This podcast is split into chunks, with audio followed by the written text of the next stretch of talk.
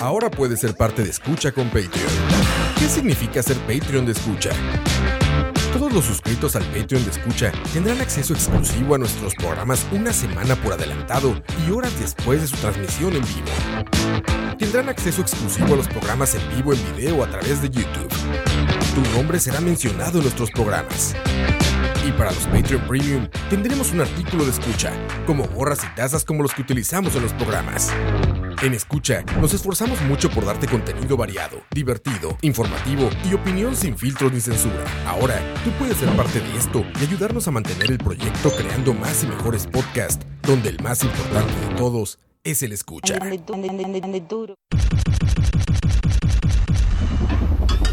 Escucha.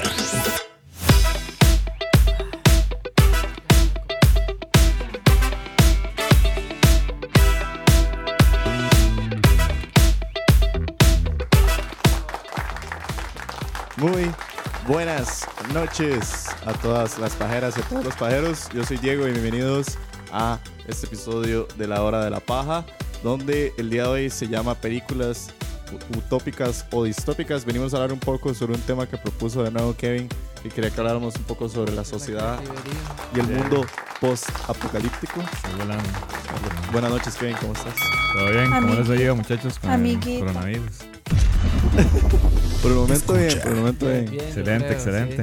Y no, no, eh, un saludo ahí a todos los, los pajeros y pajeras Sí, ahí. disculpen ahí el atraso de que empezáramos porque estábamos esperando a que se hiciera un upload de, de- muy especial de un episodio que algo se grabó hoy sobre otro contenido. Pero bueno, ya estamos al aire.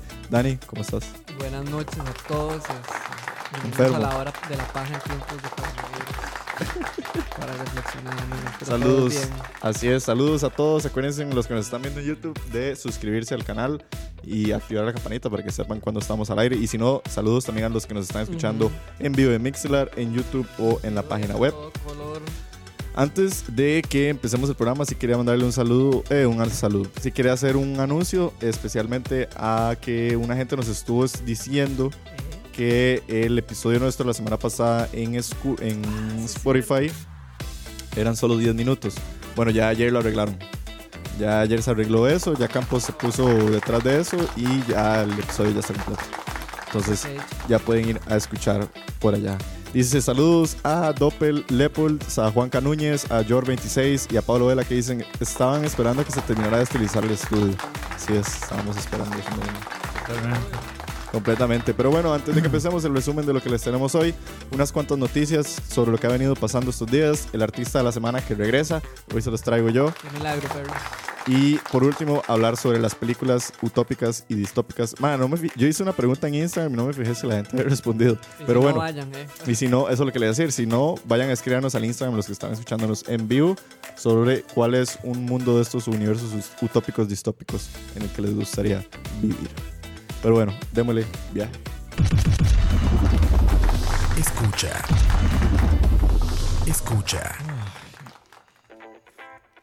Pasando antes a anuncios parroquiales, antes de que sigamos con el programa, creo que es importante recalcarles a todos que eh, debido a la situación del coronavirus, no solo a nivel país, sino a nivel mundial, eh, decirles que bueno, los programas de escucha muy probablemente vayan a también estar viéndose un poco afectados por toda esta situación, así que estamos tomando las medidas necesarias como de salud y demás después del anuncio de hoy, entonces quién sabe si esta semana van a seguir habiendo de otros tipos de programas, si igual vaya a haber la hora de la paja la otra semana y todo eso, entonces nada más para que estén atentos a las redes sociales de escucha y ahí les vamos a estar avisando a ver qué sucede con todo esto.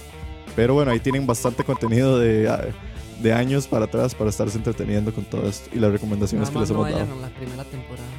Sí, no, la, la primera temporada de La Paja nunca la vean. no. Pero bueno, saludos, saludos, Víctor. Empecemos con las noticias exactamente sobre el coronavirus.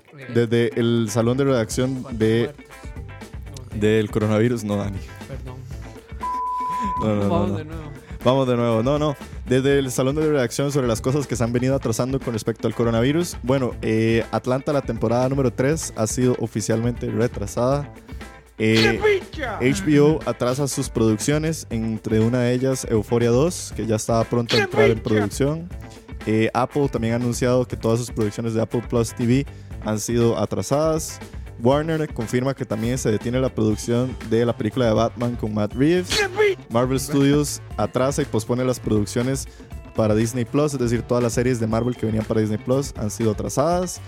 Hulu, Dani, suspende producción de The Handmaid's Tale temporada número 4. Amazon detiene producción de la serie El Señor de los Anillos.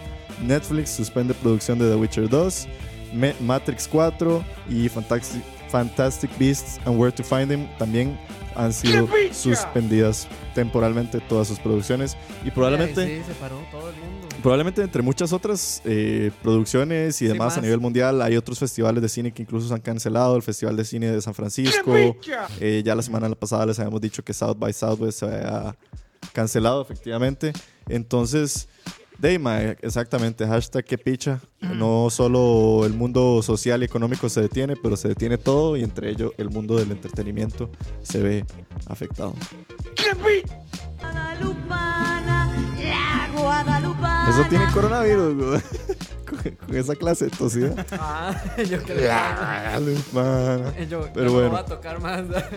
Al parecer, viene a decirnos Jason González, noticia de último momento. Dice: Yo solo vengo a decir que ya podemos estar tranquilos porque Tom Hanks fue dado de alta. ¿En serio? Qué rápido, idiota. ¿Qué?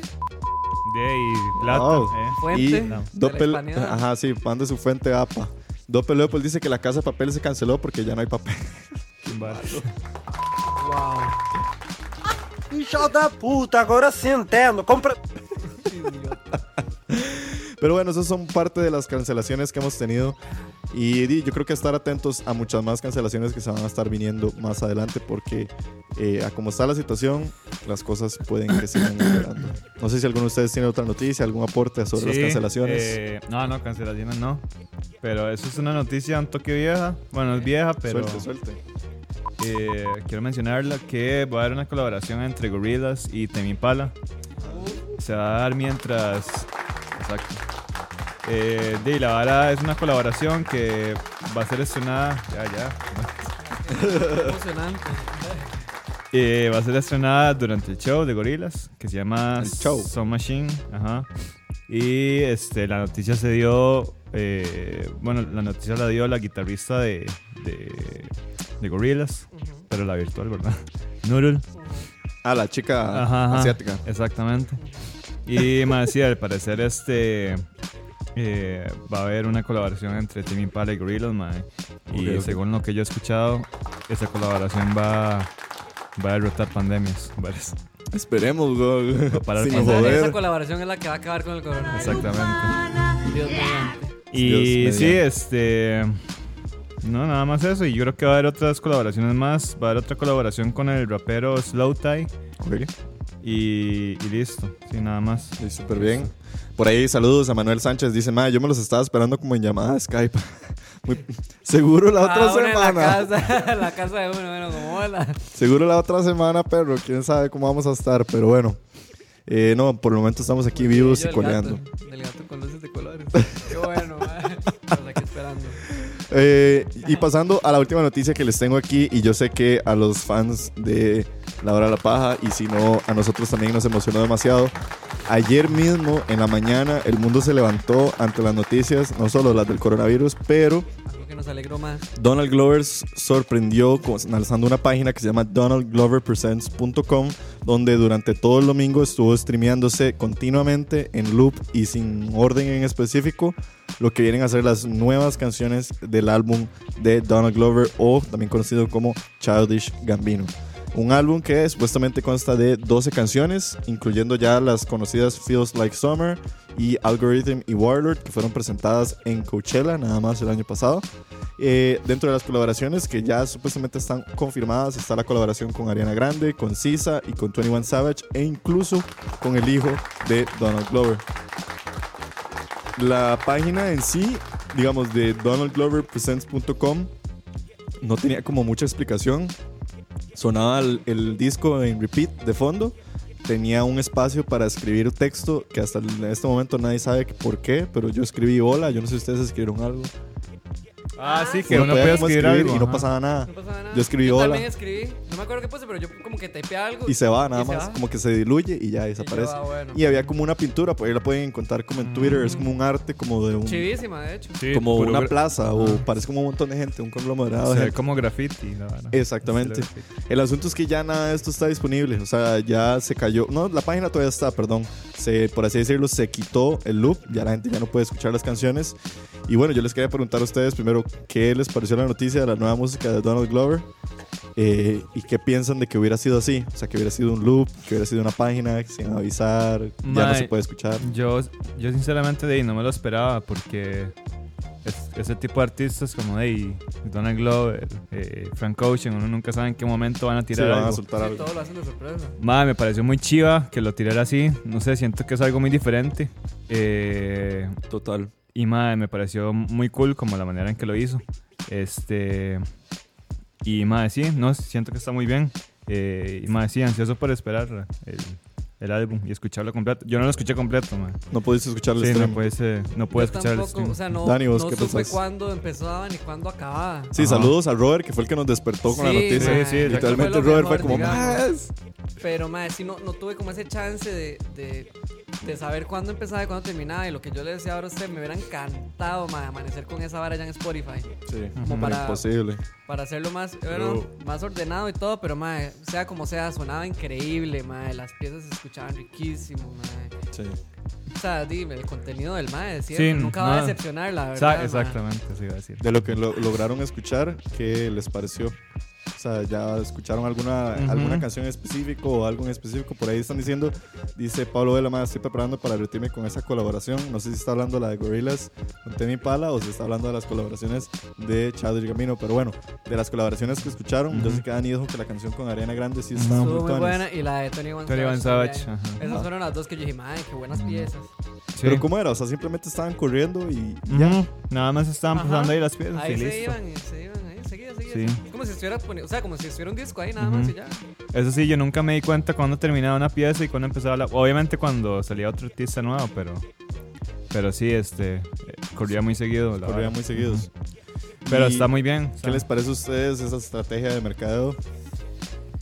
Eh, mae, justamente en el momento que está el mundo de Sí, o Está sea, ahí en el el- del- fue siento el que está muy bien, perfecto, ajá. mae, sí, eso sí, el timing fue increíble. Parece pro- al propio. digamos. Sí. Claro, hubiera sido más tuanes que durara más tiempo también. Sí, no o sea, un que el mae lo hubiera dejado una semanita ahí y que después diga, ay, mae, qué picha, qué se hizo, y ya todo el mundo como loco, y ya luego, bueno, toma, aquí está, pero entre un tiempito después. Una Pero siento así. que, siento que está bien porque Sí, sí, sí, obvio. de un día para que la gente esté ansiosa, mae, para, que- para que más ya saque el disco y, Sí. Sí, y para para, que que putas. quieran más, para que mae. Entonces siento que está Pero bien. yo siento que él no va a mandarlo, mae. O sea, yo siento que él, como es así de raro, Él nada más hizo pop él nada más lo hizo solo como por, por joder. por hobby. Porque tengo ganas y ya. Sí, porque ya seguro se había distanciado bastante del mainstream y quería como que la gente volviera a conversar de él y hablar de él.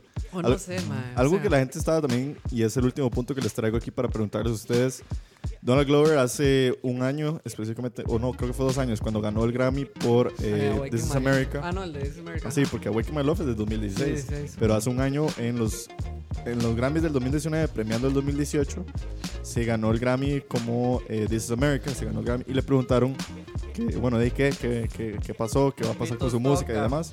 Donald Glover había dado una declaración bastante conflictiva para algunos donde dijo que él esperaba hacer solo un álbum más bajo el alias de Childish Gambino y después se iba a separar de la música. Esta página web llega como el nombre de donaldgloverpresents.com, no como Childish Gambino presents.com. ¿Creen ustedes que este es el fin del alias Childish Gambino? ¿O Donald Glover está como ya poniéndole la cruz a Childish Gambino? ¿Es una nueva etapa de él? Sabemos que ya se ha dedicado muchísimo a la producción, digamos, durante su hiatus, por así decirlo, de la música. Participado, bueno, en la producción de Atlanta, participado en las películas de Star Wars, En la película de él. en la película de Guava Island que salió el año pasado con Rihanna. Entonces, ¿qué, qué, qué? Mae, yo creo que. yo creo que se va a entrar en otra nueva fase. No creo que él se desligue bastante a la música. Porque. Mae, estos artistas se cansan mucho de. del género urbano. Ujú. Entonces siento que esta nueva fase de... Sí creo que el Mae va a hacer música bajo el nombre de Donald Glover. Ajá. Sí creo. Pero no ya- sé, pero siento Pero que va a ser... murió. Ajá. Sí. Para mí sí. Es, di, no sé, pero Que siento que el. Mae va a entrar en otra fase nueva. Mae, la verdad, o sea, que bien que lo haga y no me molestaría. Mae, es que en serio, el Mae es tan bueno en lo que hace que, o sea, no, nunca va a decepcionar. Y si decepciona, Mae, sería así como, "Oh", ¿verdad? Un golpe. Pero, Mae, yo sé que jamás, entonces, del Mae, yo le apuesto a lo que sea y el Mae la va a hacer bien. Sí. Yo siento que no se va a desligar de la música. No, No. no. Ok, ok. Él sabe muy bien lo que hace, Mae. No es Sí. un imbécil. Ajá, Él no es un imbécil. Mae. Bueno, eh, hay que estar atentos entonces porque na- no es todo el tiempo que tenemos noticias de Donald Glover ni de No. Childish Gambino, entonces a estar atentos a ver qué viene, qué va a estar pasando. Pero eso Eh. es la sorpresa que nos tuvo el fin de semana, específicamente el domingo. No Y- sé, no estuve buscando en YouTube a ver si alguien grabó el stream, a ver si pueden encontrar extractos de las canciones. Pero puede ser que sí, o sea, muy probablemente como es la internet. Entonces, si se quieren ir a aventurar, al rato pueden encontrar, si se perdieron en la transmisión, pueden ir a tal vez encontrar extractos del stream. Otro anuncio. ahí. Dele. Eh, el viernes están Uh. esperando un nuevo álbum. Este. Ah, y 20. Dani también tiene un álbum que sale esta semana. Los dos salen el viernes. El viernes es 20, ¿verdad? Sí, ajá. El vi- 20 Pues sale sale. el de The Weeknd. Ajá, ese hoy. Ajá. Está Dele, dele. increíble. Bueno, Se la ve- noticia es que se soltó el track de canciones Ujú. del nuevo álbum de The Weeknd que se llama After Hours. Ajá. Sale el y viernes. ¿Y ¿Con quién van a colaborar? Vea, van a colaborar en una sola canción Frank Ocean y André 3000. Madre, que eso. Es una explosión. Phil Barrera. Ay, no, es- Y bueno, va a colaborar eh, FKA Twix Ajá. y.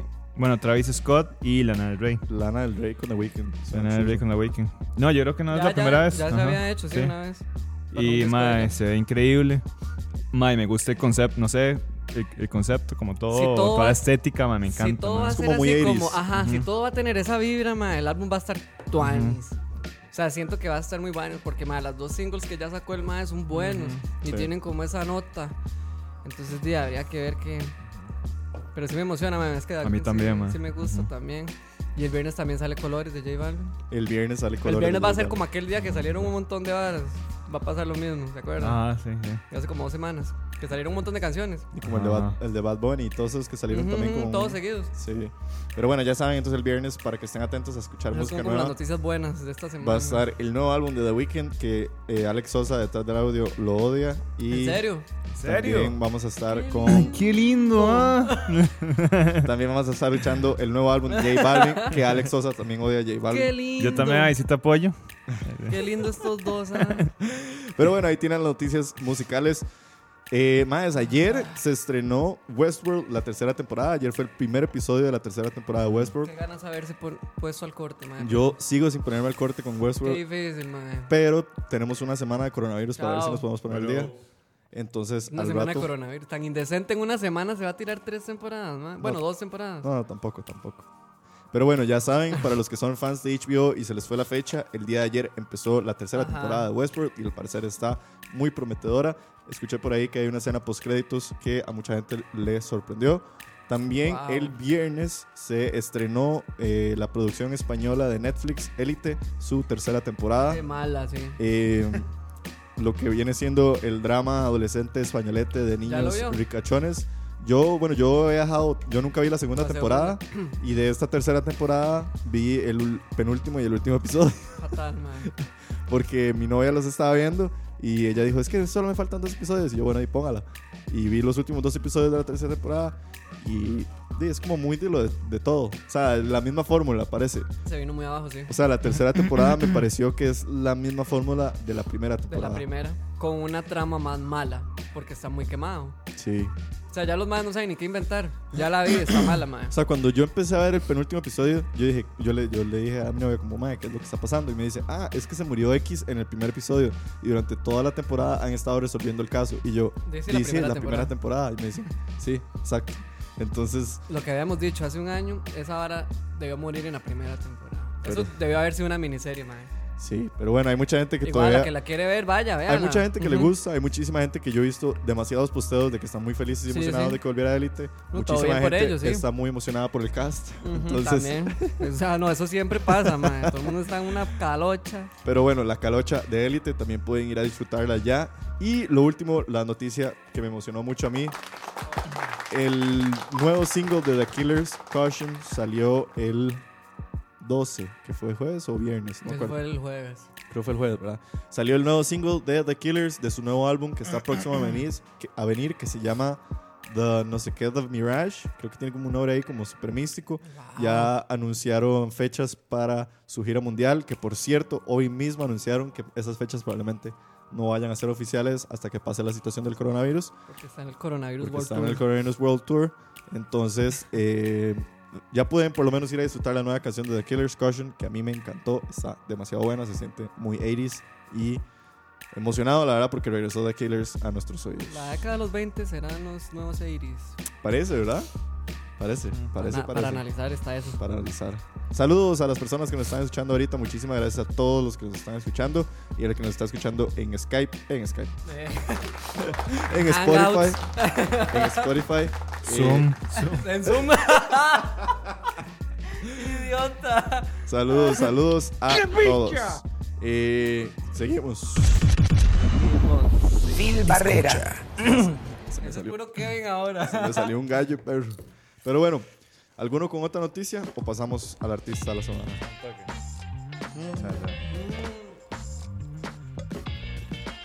El día de hoy, eh, cabe destacar, recordarles que ya vuelve el artista de la semana después de dos semanas en las que no supimos. Puta. si no, iba- no supimos, no. No hable entre nosotros, hable Bueno, por usted. Yo no sabía si iba a poder tirar artista de la semana o no, porque soy una persona sumamente insegura, entonces no sabía si traerlo o no. Pero bueno, hoy les traigo oficialmente el artista de la semana. Apenas para que lo disfruten durante sus, eh, ¿cómo se dice? Eh, cuarentenas. Felices 40. Felices cuarentenas a todos. No, no. Ahí lo bien. vamos a postear en. Bueno, démosle entonces con el artista. A ver. El Escucha. día de hoy les traigo un grupo de DJs de Holanda que, eh, bueno, para nadie, tal vez alguien que, no, que me está escuchando por primera vez no lo sabía, pero bueno, yo fui muy fan del EDM cuando empezó en el- no, del MD, no, del, de MD, de Malas Decisiones, no, del Electronic Dance Music y de todo el Wow. movimiento de música electrónica que empezó por ahí del... O sea, la música electrónica siempre ha estado, pero digo yo cuando se popularizó, Sí, como en el 2010. 2011, Ujú. con Tomorrowland y todo esto, me hice muy fiebre del- de la música electrónica y en algún momento en la década pasada encontré hasta el día de hoy, no sé cómo, no me recuerdo cómo llegué a este grupo de artistas, pero encontré a el dúo de DJs holandeses que se llama Yellow Claw. Eh, Yellow Claw es, eh, como les dije, un dúo de DJs también que son productores holandeses, específicamente son Jim Asier y Nissel. Originalmente eran tres personas conformadas eh, Jim, Nissel y Beasy, que Beasy se separó en el 2016 del grupo ya que se volvió padre y dejó eh, el ¿Padre de iglesia o padre de familia? padre de familia. Ah, bueno. Padre de familia. Padre de familia. Eh, eh, Imagínate dejar la electrónica por los mandamientos del sí, Señor. es- no, no, no. Yellow Claw es una. eh, Yellow Claw es una banda eh, que tiene diferentes géneros, por así decirlo, desde el trap, pues, principalmente el hip hop. Tienen un poco de dubstep y big room house, pero su especialidad es el mombatón y el, mi favorito, que es el hardstyle. El mombatón es qué cool. el Como mombatón. Es Ajá. como lo que se popularizó eh, bajo Major Lazer. Ah, Y el hardstyle es un género eh, de electrónica muy popular en Holanda, que es como el típico que la gente describe que parece que los parlantes van a explotar porque son como los bajos y medios como al todo dar. y- usted lo siente hasta en las arterias. Exactamente, el hardstyle es como este género de música que te hace casi que brincar y de eufórico. Y ellos lo han venido combinando con ritmos de trap, con ritmos de hip hop y con algunas cosas del dubstep. Eh, su popularidad inició eh, a partir como del 2010, cuando empezaron a tocar en bares y nightclubs de bastante renombre en Holanda. El primer gran single que tuvieron fue Last Night Ever, que consiguió 4 millones de views en YouTube.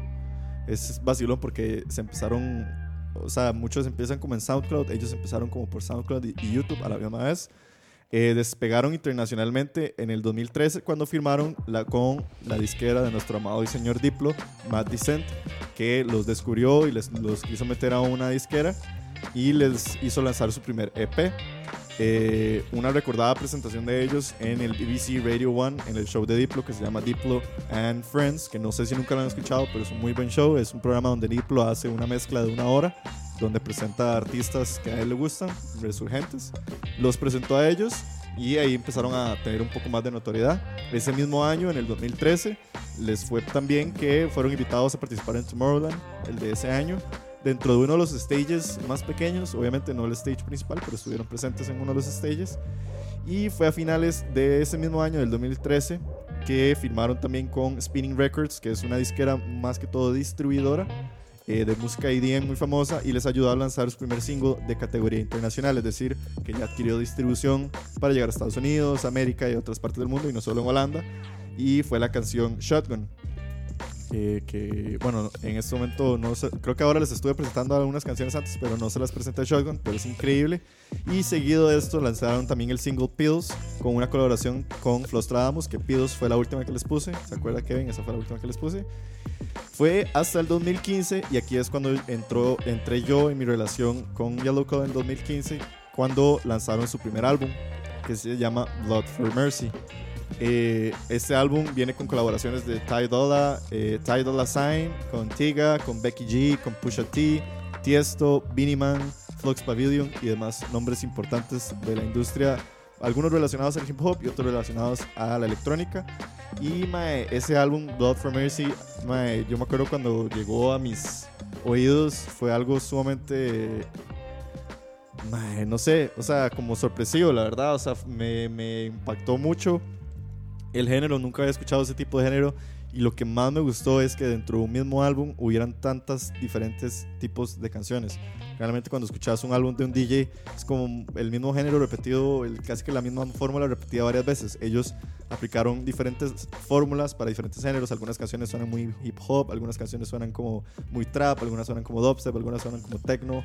Eh, tienen una canción con Becky G que es genial, eh, que suena todo como ¿cómo decirlo? Como canción pop, o sea, literalmente parece una canción pop y después viene una canción con Beanie Man que suena como un bombatón ahí, como un dancehall, una mezcla extraña y me intrigó mucho ese tipo de mezcla y además de que con el lanzamiento de Blood for Mercy decidieron lanzar también eh, en parte su estilo de branding como banda y por alguna razón Yellow Claw tiene una muy buena relación con el mercado en Asia. En Holanda hay una... Eh, gran población asiática y muy eh, metida dentro del género musical del- de la electrónica. Y ellos encontraron muchas amistades con otros DJs asiáticos, entonces su estilo visual, el estilo de sus videos, el estilo de sus atuendos es muy asiático, es súper loco. Ellos parecen como salidos a veces incluso como de un anime. O sea, son unos holandeses vestidos de asiáticos tocando música mombatón. Exacto, es una Wow. vara muy, muy extraña. Eh, de hecho, bueno, como les dije, fue en el 2016 cuando Mac Busy se separa de ellos y se vuelven un dúo. Y ese mismo año, el 2016, fue la última pres- presentación de ellos como el trío. Una anécdota interesante es que en el Festival de Música Electrónica que se realizaba hace unos años en Panamá, que, que no me acuerdo cómo se llamaba, pero que tiene un nombre así como, ay, como Last Night Ever, o no me acuerdo cómo se llama. Era un festival de música que realizaron como tres años seguidos en Panamá, que vino Tiesto, Sí sé, sí, sé, sí sé cuál es el que usted está diciendo, no me sé el nombre. El punto es, Yellow Claw se presentó en Panamá y eh, nuestro amigo del programa, Ale, que ha estado aquí presente en algunos programas en el pasado, Ale fue a Panamá y los vio en vivo y logró verlos antes de que se convirtieran en un dúo y siempre me ha dicho como Mae, se perdió de una de las últimas presentaciones de ellos como un trío. ¡Qué picha! ¡Qué picha! Pero bueno, eso fue por ahí del 2016. En el 2014 ellos ya habían decidido lanzar su propia disquera y aquí es cuando ya a mí esto es como el proyecto más chiva que yo siento que ellos tienen No se llama, sorry, eh, Carnival Upside, Upside Down, ¿no? No, no, no. Tiene un nombre como del fin del mundo, parece. Ok. Ponga como música electrónica Panamá Festival. Creo que le va a salir. Eh, en el Google puede tener 2014 suerte. lanzaron su propia disquera que se llama The Bar- Barong Family, que debido a su relación con Asia, Barong es un, el nombre que se le da a una especie como de semidios mitológico de, eh, creo que es de Vietnam o de esas zonas como de Malasia y demás, y decidieron incluirlo y hacerle el Barong Family. Y la idea de ellos es que esto es, el- la disquera de ellos es una familia que viene a ayudar a muchos de los DJs undergrounds, como lo fueron ellos, de Holanda, a surgir, eh, acompañándose también de muchos DJs asiáticos cool. que quieren buscar surgir. Entonces ellos surgieron como esta especie de trampolín para darles publicidad y notoriedad. Y lo más pichudo que hicieron fue que en agosto del 2016 decidieron hacer un proyecto que a mí me explotó la cabeza que se llamó el Baron Family Album, principalmente por el género en el que ellos tocan. Decidieron hacer una compilación de todos los artistas que estaban ya dentro de la disquera, reunirse en una casa en Francia, en, en un, como le dicen los franceses, un cottage, que es una casa en el campo, y decidieron convivir por un par de semanas y durante la convivencia de todos los DJs de la disquera ahí, hacer un gran álbum. O sea, fue como esas varas que uno dice, madre, ¿qué, qué, qué clase de DJs se juntan a hacer un álbum en una casa en Francia solos cuando podrían hacerlo de sus casas con sus teclados y demás? No, los madres se llevaron los parlantes, su equipo y todo y se fueron a aislar en Francia. Y dijeron, "Ma, vamos a hacer un álbum todos juntos y se va a llamar el Baron Family Album. Y lo sacaron en agosto del 2016 acompañado de un mini documental de 16 minutos que está gratis en YouTube por si lo quieren ir a ver. Eh, ahí tal vez después les puedo compartir el link o si no lo encuentran como Baron Family Documentary les va a salir y explica un poco de la convivencia de cómo fue ellos conviviendo entre asiáticos y holandeses y todos haciendo música. Las colaboraciones incluyen eh, los artistas Yellow Claw, está Moxie, Weewek, Mike Cervello, Sesco, que es francés, Mighty Fools, está The Galaxy, está Looney Tunes, eh, Dirty Cabs, Fountain of Youth, San, Ho- San Holo y Chance, que son asiáticos. Y el do- 12 de agosto sale oficialmente el 2016. Instantáneamente se volvió uno de mis álbumes colaborativos favoritos de la vida. Todas sus canciones me gustaron. O sea, fue algo que yo dije, y hicieron muy bien este álbum. Y de paso se fueron de gira mundial. Todos los artistas juntos hicieron el Baron Family World Tour. Entonces andaban como promocionándose.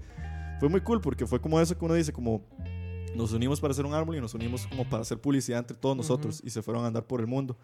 Eh, y ya viniéndonos como al 2020, eh, actualmente Yellow Claw ha lanzado cuatro álbumes eh, en, su totalidad. El más reciente fue el 31 de enero de este año. Acaban de sacar álbum que se llama Never Dies. Está muy chida. Eh, me gustó mucho, me gustó más que los últimos dos. Los últimos dos fueron los Amsterdam, que salió en el 2017, y New Blood, que salió en el 2018. Los Amsterdam y New Blood son buenos, pero siento que este Never Dies se me parece más al su primer álbum, Blood for Mercy, que para mí es el mejor álbum de ellos. Y nada, eso es como el Claw. En conclusión, yo creo que es una banda que tal vez no tiene tantísima notoriedad en el mundo. O sea, como crecieron bajo un estilo underground, se mantienen Se mantienen underground. un- con un pequeño estilo underground. Me encanta el estilo que adquirieron ellos como banda, como les dije, como este estilo visual asiático, combinación con Europa y demás. Tienen como un estilo extraño. Y por último, para los que vayan a ir a escuchar Yellow Claw y ya que ustedes les puse las canciones. ¿Cuál es la que va a dejar entonces? Sí. Eh, va a ah, la verga, es que tengo que recomendar una Sí, canción. Para ponerla en el Instagram, para que la gente vaya. No había pensado en la canción. Tendría que recomendarles tal vez una de mis canciones favoritas de Blood for Mercy, del primer álbum de ellos. Tendría que ser eh, We Made It. We Made It, que es con Lil Eddie del álbum Blood for Mercy de Yellow Claw, man, es, es genial. El video es chivísima porque es como con una relación de un eh, boxeador. Y nada, eso es. Ustedes que ya escucharon Blood for Mercy, ¿qué opinan? Mientras se los pongo en pantalla para que lo vean. Eh, de Yellow Claw. Mae, este. Me gusta mucho porque creo que los más están explorando un género que, que está muy nuevo para mí, o sea, para mi parecer, que es el mumbatón, mae, que es un, o sea, que es un género que casi y está surgiendo. Entonces me, me- parece muy chiva, me parece como muy chiva como la creatividad de los maes, eh, de estar mae, este, explorando, mae, pues como, ah, ok, mae, yo me los imaginaba machos y ojos Sí, azules. sí, mae. holandeses, así. Exacto, full típico, holandeses. típico como, como, como Avicii. Ajá, sí. o Armin Van Buren. Sorry. Ah, sí, es que decía, eh, sí, ma, este, me gusta mucho como la creatividad de los maes, ma, que vos decís que es, di- adquieren influencias de todos los lugares, eh, entonces me gusta mucho como que ellos tengan como esa variedad y que estén constantemente ma, explorando. Ajá, Sí, Un perro fu. Salud. gracias. Ma, y me parece muy interesante e- ese álbum colaborativo que decís, ma, eh, está muy loco. Está muy, muy loco, Sí, ma. eso me parece una idea muy Ujú. tuani. No, no, bueno, sí. O sea, me parece muy chiva Sí, porque muy de los más prácticamente se aíslan. Uy, ma, ese, ese logo está pichudísimo. Correcado. Ese ma está muy Sí, pichudo. está muy chida. Esa es la portada de está muy chida, man. Esa es la portada del álbum colaborativo. Ujú. No sé, Está muy ma. O sea, me parece muy cool. No sé si es que esto sea tan normal. Es que tampoco soy muy metido como en el género de la electrónica, pero yo no sé si es Sí, es normal tampoco. Ujú. que los DJs hagan eso. Es que yo siento que la imagen que presentan los DJs siempre es como, ah, ma, sí, yo hago aquí, pum, pum, pum, pum, pum, y mando licuadora y, y aquí láseres y toda la verga. Esa es la portada del álbum. Son un montón de viejas chingas haciendo un Mm. símbolo de paz. Cool. Es una loquera, sí. Entonces. Ve, esas varas, ma, siento que los diferencian. Ajá, ajá. Por pura ignorancia, yo no sé si es que en serio los DJs se caracterizan por hacer este tipo de cosas o solo son ellos los que están destacando en eso. No sé, eso es lo que más me llama la atención porque hasta ahora escucho algo que no sea alguien como Diplo, que es súper comercial y ya todo el mundo lo conoce, Claro. porque ya uno sabe qué es lo que hace él y todo, pero digamos verlos a ellos haciendo cosas muy originales en realidad, porque eso me parece muy original para ser del género. Sí. No sé si en serio ellos serán como destacados en esto o ya es algo muy normal de la electrónica que cada DJ se vuelva loco o que todos sean iguales o no Yo sé. siento que, digamos, dentro del el EDM es como bastante común que se hagan, por así decirlo, como familias. Es decir, varios artistas intentan apoyarse entre ellos porque eh, finalmente, digamos, una canción de EDM que saque, por ejemplo, Yellow Claw, puede ser remixeada por un artista amigo de ellos y es otra versión de la canción. Por ejemplo, Weewick a veces hace mixes de las canciones de Yellow Claw y están como, ah, sí, tal canción de Yellow Claw, pero la versión de Weewick y demás. El- dentro de fuera del EDM, como de otros tipos de artistas, yo diría que sí es como común que hayan como colaboraciones, pero no sé si colaboraciones en este tipo. O sea, colaboraciones como tipo familia, tipo, ah, somos una disquera, disquera unidos. O sea, yo sé que hay colaboraciones eh, como que Tiesto colabora con, con X y Y, pero no es como que es para siempre. Estos más como que sí hicieron como un estilo y sí hicieron como algo muy cercano y dijeron como, ah, vamos a hacer este y nuestro toque. Yo también no soy así como full empapado de la música electrónica actualmente. No le seguí como el hilo al full por ciento. Pero ellos siempre a mí me han atacado por todo esto mismo que ustedes dicen. Porque tienen como su estilo único y tienen como esa eh, familiaridad o no sé cómo decirlo, como esa necesidad de estar ayudando a surgir. Pero lo vacilón es eso, como les mencionaba, aún así ellos nunca han sido expuestos como a un nivel trendy o así como explosivo, como que todo el mundo los conozca. A lo mainstream, man. Exacto, ellos no, no se han convertido en mainstream y no sé si es porque no lo quieren o porque no les ha tocado, pero igual no, no afecta en ningún sentido. Ok. Y no sé, eso es, eso es lo, lo que les traigo, eso es Gracias. Yellow Claw y ahorita lo voy a compartir en el, en el Instagram, no sé si ya lo compartiste, No, no, no, no compartí. eh, para que vayan a escuchar la canción que les compartí, que es We Made It, y, y para que vayan y peguen brincos.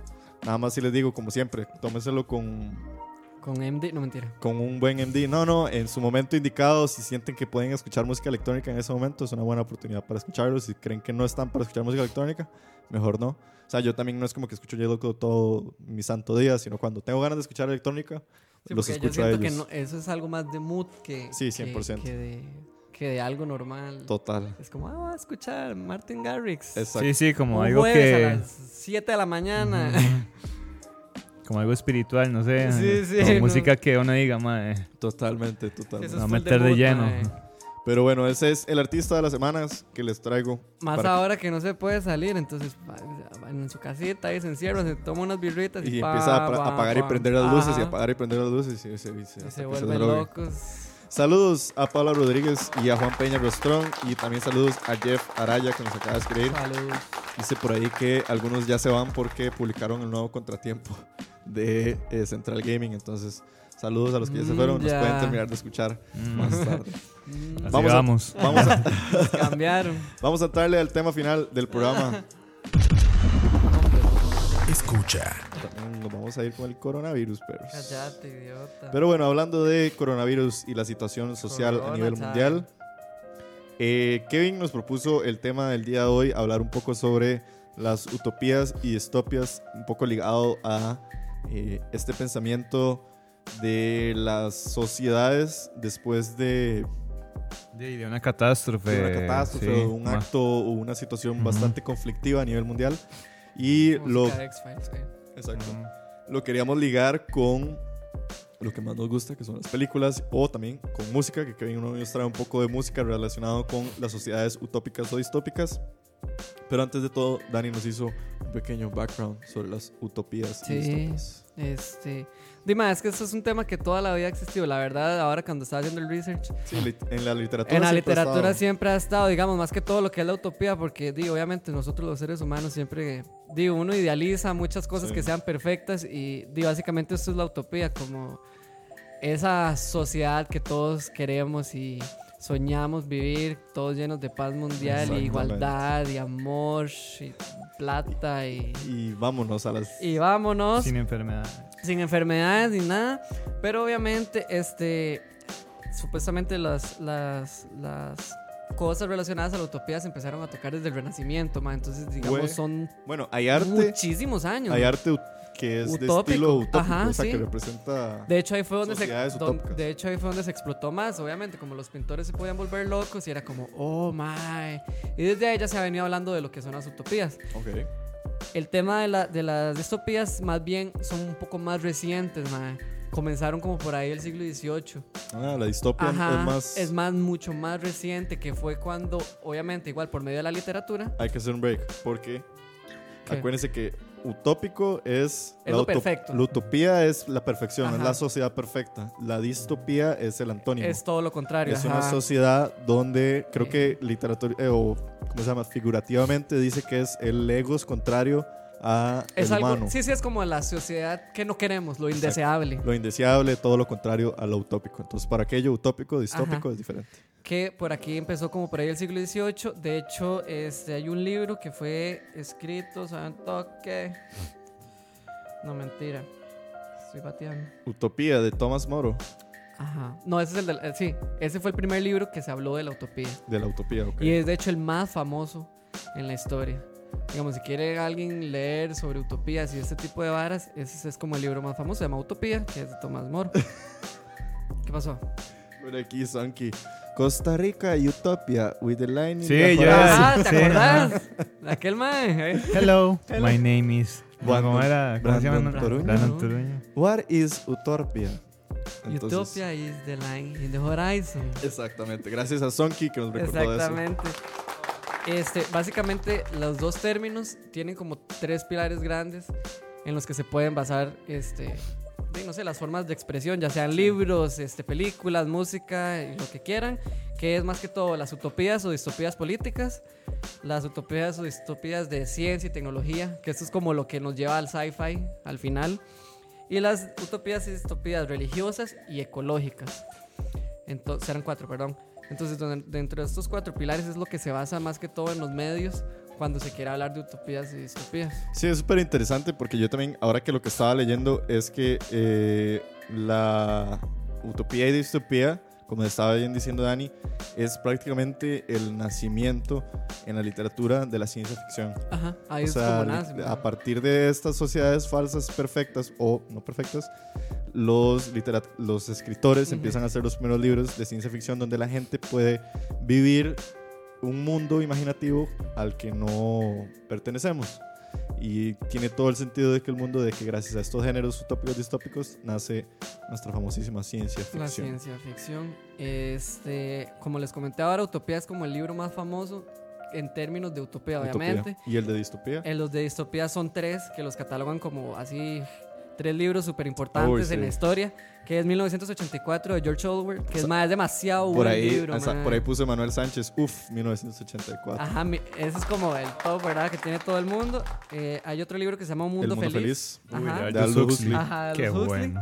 Y el otro es Fahrenheit eh, 451. Fahrenheit 451, nunca lo he leído. Nunca yo. lo he leído. Me han dicho que también muy ¿Sí? buen libro, sí, man. Eso es como um, gringo, ¿no? Sí, es gringo que supuestamente en Estados Unidos queman los libros, los bomberos, para que la gente se esté desinformada. Y el Verga. gobierno haga lo que le dé la gana. Eso suena sí, bueno. eso es voladísimo. Entonces esos son como los tres libros, ¿verdad? Pilares importantes de la Muy distopia. buenas recomendaciones para la cuarentena. También, Mae, mae, si quieren leer, lean los tres libros. 1984 es súper corto. sí, es cortísimo. Son como, ¿qué? 200 páginas, yo creo.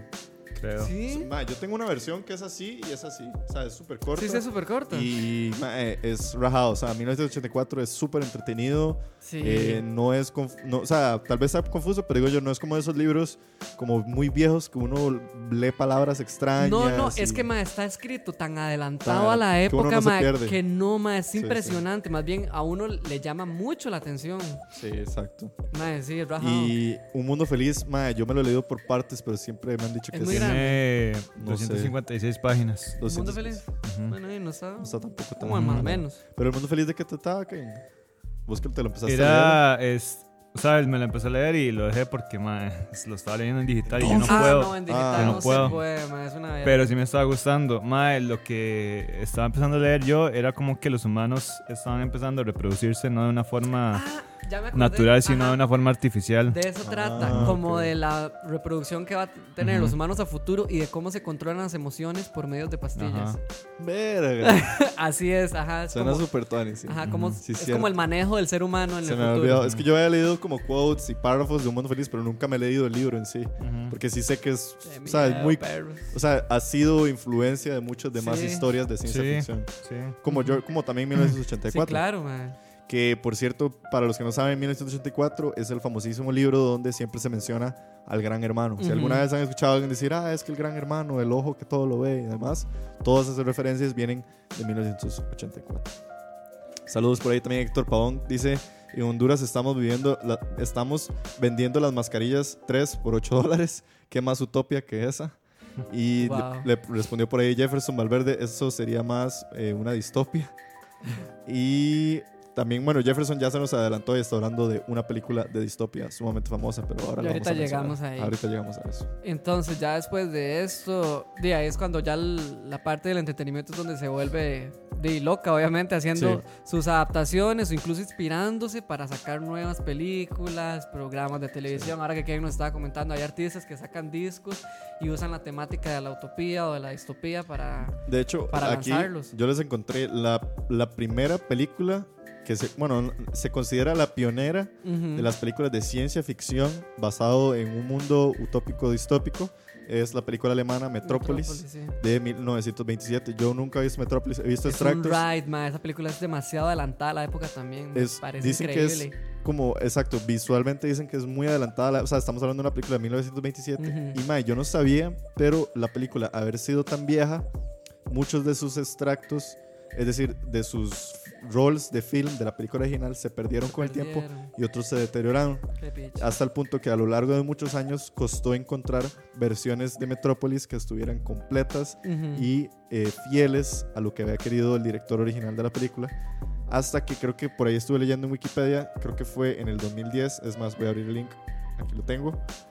Fue en el 2010 que encontraron en un cine en Argentina eh, un print de Metrópolis, un, un roll del film de Metrópolis que no estaba tan dañado y lograron restaurarlo utilizando químicos y materiales y demás en Nueva Zelanda a un 95%. Uh, qué Y bueno. fue presentado ese mismo año en Berlín y en Frankfurt y en diferentes lugares, eh, ya su versión como más restaurada posible.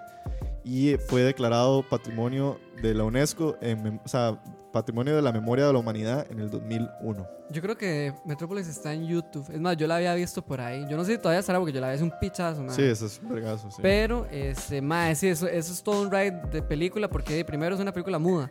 Sí, y además, segundo, es moda, eh, sí. la temática también, ma, eh, explota las cabezas. Porque además de que es alemana, es súper y es alemana. No, no, ma, en serio, es una peli muy buena para los que se quieran ya como adentrar ahí en el mundo. Sí. Sci-fi. 100%. Pero bueno, no sé eh, a qué seguimos. Yo tengo Dale, aquí dale. una lista destacada de películas que podremos mencionar del género distópico o utópico. Como pueden ver, muchas son de, de calidad de ciencia ficción. Bueno, la clásica Planeta de los Simios en todas sus versiones, es decir, la versión vieja a la versión simios. nueva. A mí, sinceramente, siempre me ha chocado visualmente, o sea, siempre me ha chocado mucho eh, Planeta de los Simios nunca me ha gustado porque tampoco. no puedo con esa visión del humano mono. Yo sé que venimos del mono, pero bueno. ¡Qué lindo! What is Utopia? No, no. Es Que entonces a mí siempre me ha chocado, pero sí sé que son clásicos del cine. Sí. Eh, luego la que mencionaba Emanuel Sánchez, que se nos adelantó. Eh, eh, no, perdón fue, perdón, fue Jefferson Valverde. eh, una de mis favoritas, A Clockwork Orange, de Qué buena 1971. también, Qué buena. De Qué buena Stanley película. Kubrick. Más, si no han visto Clockwork Orange, Véanla también. que por cierto ya no está en Netflix, pero ahora está en HBO. Si tienen la aplicación cierto, de la- HBO Go, ajá. ahí la pueden Ahí ir a ver. está. Y si no, le en el libro Y también. si no, le hacen el libro de Clockwork Orange porque está basado en un libro. Más Clockwork Orange es para hacer una película también de 1971. Yo siento que está súper adelantada. adelantada, Demasiado. El- tiene es bastante cruda. No es una película que vayan a ver en la sala de su casa. Ah, sí, hay que estar preparado un toquecito mentalmente. Hay que estar un poco preparado. Pero toca mucho el tema de la violencia humana y de la sexualidad humana. Desde un punto de vista de si es una necesidad Ujú. imposible de destruir en el humano o si se puede llegar a controlar. Mae, Y es muy anarquista. también. Sí, es súper anarquista. anarquista. Estamos hablando de que la película es en una sociedad inglesa Ajá. eh, donde el mundo está liderado por eh, bandas, gangs y Ujú. por la violencia en las calles y demás. Y es sobre un proyecto antiviolencia que surge Ujú. eh, fijándose en el personaje principal de la historia que es Alex DeLonge. Ujú. Entonces ahí lo tienen. Man, Qué la buena, mecánica no la puedo parar de comentar nunca. Es genial. Además de que el soundtrack es full Beethoven, entonces es un mae. viajezote. Todo, o sea, toda la peli es un ride, man. Sí, es es un muy chida, es muy chida. Ojalá, ojalá la puedan ver. Y tiene, yo creo que de las escenas iniciales como más eh, recordadas Sí. del cine. O sea, el dolly que se hace para atrás, Sí, los donde lo vemos el- a ellos sentados tomando la leche. Leche. Y el- todo el monólogo que se tira Alex al principio de la película es genial. es simplemente genial. Eh, siguiendo por ahí, por, por cierto, ahí nos pone Isaac Chacón. Saludos a Isaac. Dice: The Perfect Machine, Vision Divine, discaso, full progresivo y es una historia contada canción por canción, donde la humanidad se hizo como androide y como no morían, Dios les cerró las puertas del cielo. Wow, ve. Y ma, esa hora suena súper pichudo.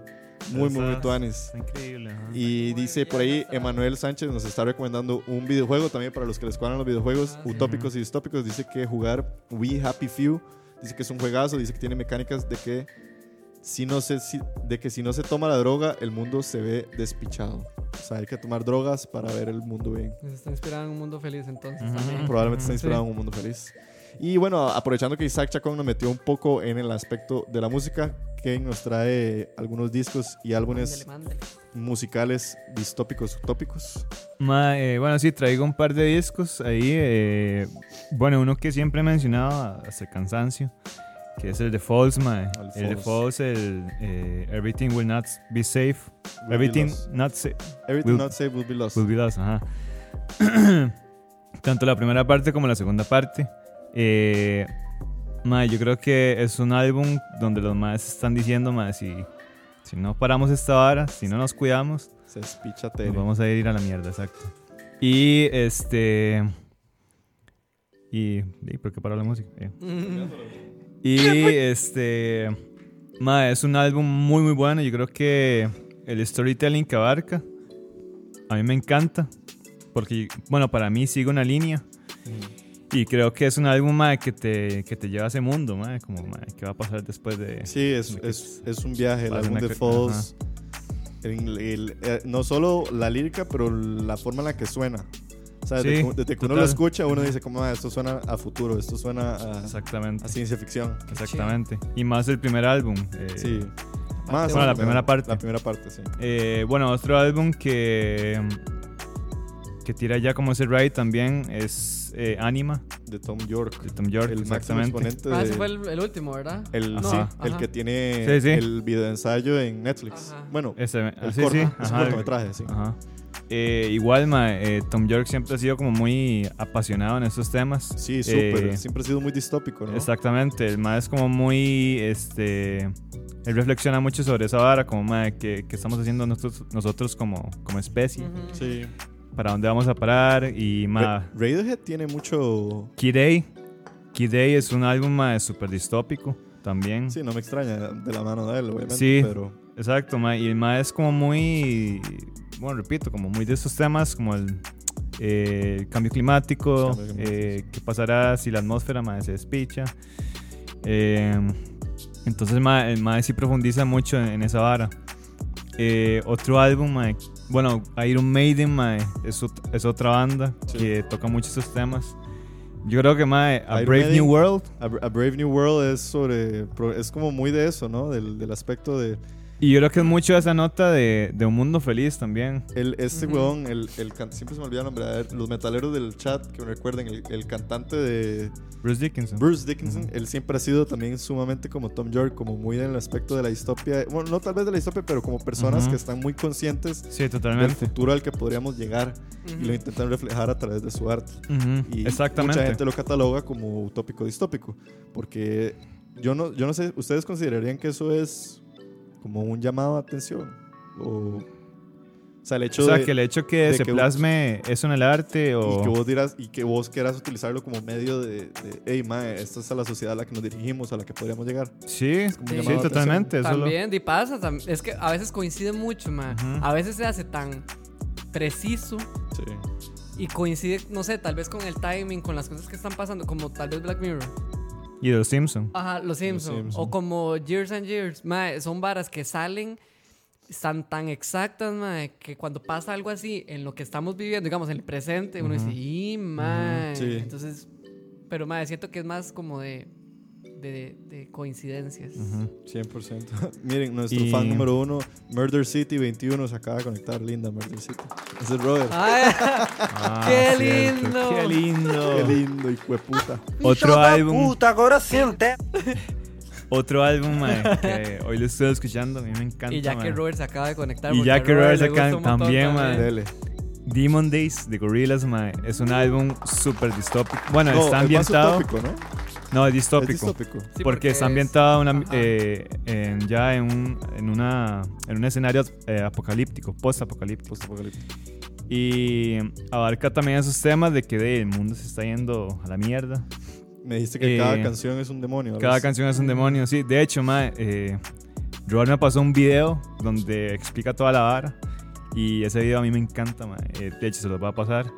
Y sí, si quieren, pongo el link ahí también para, para Sí, que vean un poco de la historia de- del disco y entiendan un poco más por qué el álbum es o, tiene ese trasfondo. Pero, mae, es muy chiva, mae. Y lo que me gusta es que lo hace como de en este escenario, mae, animación. De la animación, sí, Exacto. muy clásico. de- Ujú, de- Exacto.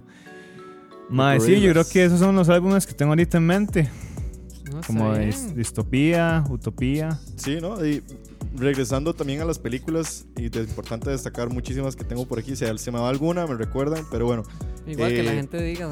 Blade Runner de Qué 1982. buena Blade Runner también. Es Qué buena la Blade Runner. de- Fue puta, el de. Se me olvidó el nombre del director. Harrison, eh, No, Ridley Scott. Ridley, Ridley Scott. Eh, con Harrison Ford, Ajá, Harrison exactamente. Es sobre este mundo distópico donde los está inspirado en, en un libro que se llama What If Androids Dreamt of Sheep, algo así, que es que qué pasaría Ujú. si los androides pudieran soñar como el humano. Va muy de la mano de esto sobre una sociedad donde los androides empiezan a intentar tener un reflejo y un encaje en la sociedad y un bando de androides que se les conocen, no me acuerdo cómo se les conoce el nombre, creo que son pichas, me olvidó el nombre, pero bueno, tienen un nombre muy clásico y Phil Barrera. eh, Y ya se fue. Y ya y se ya fue. se fue. Eh, fue, ¿cómo se dice? Sacada su secuela hace tres, no, cuatro años, en el 2017, Blade Runner Sí, ajá. 2049, 2049. de Denis Villeneuve y también la fotografía de eh, Dickens, Roger Dickens.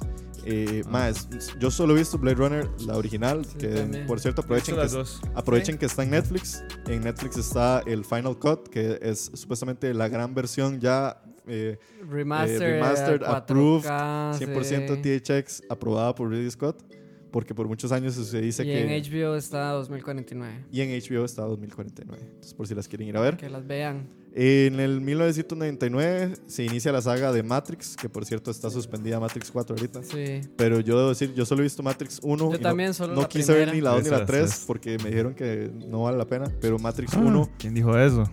Es que mucha gente dice que es como que la 2 y la No, 3. no, sí, porque ya no las, ya las otras.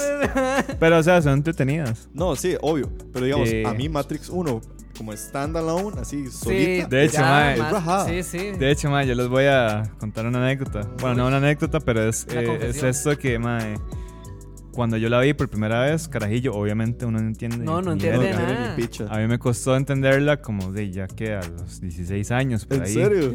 Porque, ma, eh, de- de- es una vara muy profunda. Sí, es una mae. vara En que. realidad es que no, Yo- no es tan una fácil de loquera, digerir, sí, no es exactamente, es una digerir. Yo me loquera. acuerdo que yo sí le pedí ayuda a mi mamá y ella sí me ayudaba a, a explicármela, pero lo que sí tengo así marcadísimo es el- la escena en la que ellos se tra- transportan como por los teléfonos.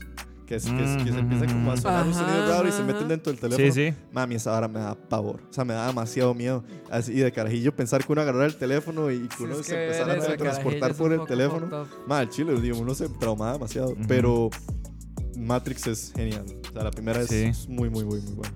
Ma, sí, este.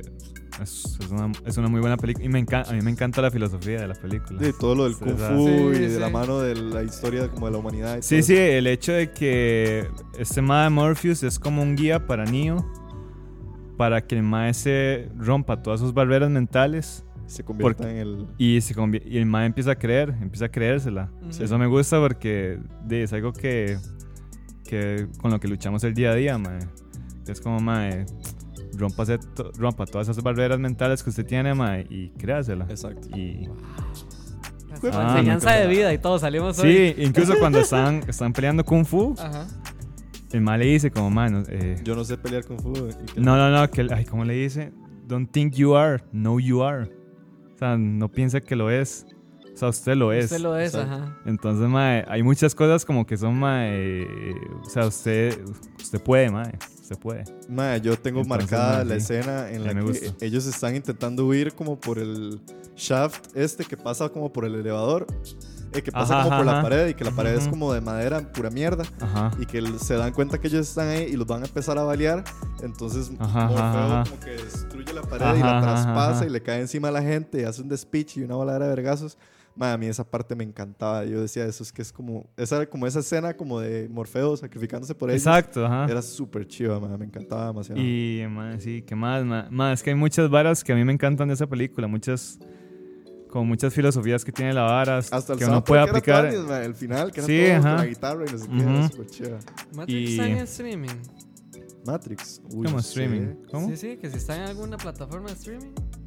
No sé, la verdad. Fijo. Yo sé que FX siempre la pasa, Fox. Todos los domingos. Excelente. En latino. Exacto, ese es el problema. Neo. Pero, bueno, Órale, Neo.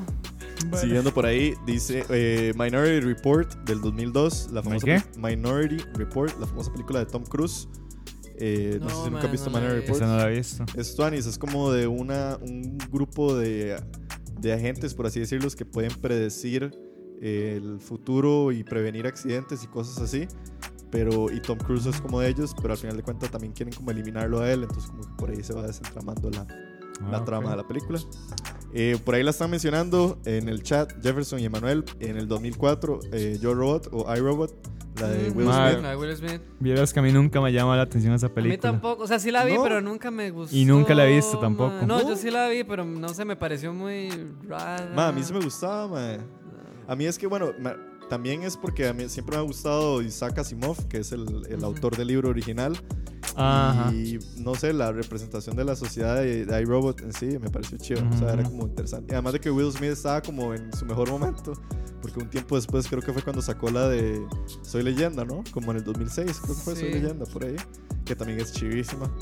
Eh, en el 2006, cabe destacar, sale una de mis películas favoritas distópicas, eh, Children of Men, de Alfonso Sí. Cuarón. Ah, Alfonso Cuarón. Qué Y- estrés es esa película, Mae, mae, es qué súper hijueputa estresante. O sea, si quieren estresarse en serio un día, pero vale la pena, mae, vean Children of Men. No, y Children, No y, y- y Children of Men, el, el antes del, como en el tercer acto, casi que antes de que termine la película, tiene un plano secuencia que es demasiado picho, donde se empieza a despichar Tere, mae, y todo el mundo es como, y, mae", y además yo creo que el factor extra que tiene Children of Men es que es una sociedad a la que muy fácil podríamos llegar. Sí. El- Que la vara que no pueden tener hijos. ya la- la, gente se hace infértil. Ajá, sí, sí. Entonces ajá.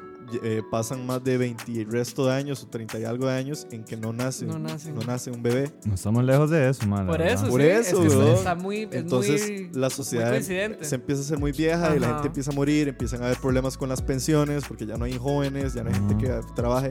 Eh, creo que me acuerdo que una de las noticias que salía cuando ellos están viendo el reportaje es como, ah, se muere el último joven de no sé qué, de la generación, no sé qué, o sea, que se moría como un carajillo de 18 años o de 20 años y el mundo estaba impactado porque se había muerto una de las personas más jóvenes. Y tiene una escena al principio que es súper impactante, que es la escena de la cafetería, cuando hay un acto terrorista Ajá. y explota la cafetería, ma, y uno se queda como, y ma, ¿qué está pasando? O sea, la película de un pichazo te engancha y es como una trama muy pesada y Es que muy empieza, realista. Empieza como, como muy de... O sea, va como hacia arriba, Ajá, mae. Es exacto. horrible, no sé. Y nunca son- deja de subir. Sí, mae. Y Pero qué buena, mae. sí, vale Chil- la pena. Children of Men es como genial y, y yo creo que la trama de la película a mí es lo que más me chocó. O sea, estar viendo esa sociedad a la que podríamos llegar, y dije, verga, qué chupicho. Sí. Eh, en el 2006 sale una que también para muchas personas es sus, de sus películas favoritas, V for Vendetta. Qué chiva, mae. Esa peli siempre me gustó, mae. Pero ¿Sí? nunca, nunca Esa la... se, es- O sea, entraría en la, en la categoría de. Es distópica. Sí, eso es distópico. Sí, es como toda esta sociedad hecha mierda. Sí, más bien se trata como de la sociedad volcando al gobierno, que es una mierda. Exacto, y que quieren llegar como a la utopía donde todo Ajá, es así como equivalente. Sí. Sí, el problema que yo tengo con, con esta peli es que nunca, siempre la agarro por partes, man. Nunca me he podido sentarla a ver completa. Sí, igual. Entonces, siempre me quedan varas que no, que no agarro, que no, no, no encuentro. Yo vi man. For Vendetta solo Está en visto, HBO también. de Solo la he visto una vez y carajillo, entonces tengo no, un poco de yo recuerdos, sí pero sí sé que me gustó. veces, Sí. Y sé que Y el final es increíble, el man. final, o sea, sí, eso es lo que, a eso es a lo que iba. O sea, tiene de esos finales de Hollywood que uno Yo dice, no he visto el final. Man, Ah, es una man. estupidez. es pichudísimo. Esa peli está en HBO, man. Natalie Sí, Portman. sí, Natalie sí. Portman. Y señor Smith. Ah, sí, pero no sé cómo se llama ese man. eh, sí, que ese más el Vendetta. Ajá. Ajá. Ay, ¿cómo se llama ese huevo? El que hace también de Elrond en El Señor de los Elrond, Anillos. ajá, ajá.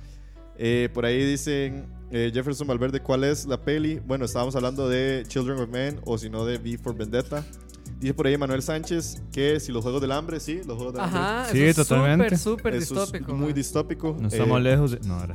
Bueno, Bueno, tampoco, sí, en man, realidad. en realidad no estamos lejos. O sea, la Bueno, idea sí. de, Ajá, ajá. de Juegos del Hambre es que el gobierno de Estados Unidos Ujú. se divide en distritos. Cada distrito tiene un recurso a explotar. Y, o sea, como que cada distrito vive de cada uno, pero al final de cuentas siempre hay, ¿verdad? El distrito, los distritos con más plata y mayor recursos terminan siendo como las clases sociales más altas y para allá abajo. Y bueno, los Juegos del Hambre es- termina siendo como esta actividad anual que realizan como para poner a entretener a la gente. Pero en sí, la sociedad en la que ellos viven es sumamente distópica y yo no lo veo tan descabellado, digamos. En realidad es así como se comporta la sociedad. Sí, Porque sí. supuestamente Sí. como que los que más reciben son como los gobiernos, Ajá. que literalmente eso es lo que pasa en la vida real. Sí. Entonces todo el mundo se mata de hambre literal para alimentar a los de arriba. Sí, exacto, Entonces y convivir eso es como el comportamiento de la sociedad normal. Y el- Solo que y nos el- damos cuenta.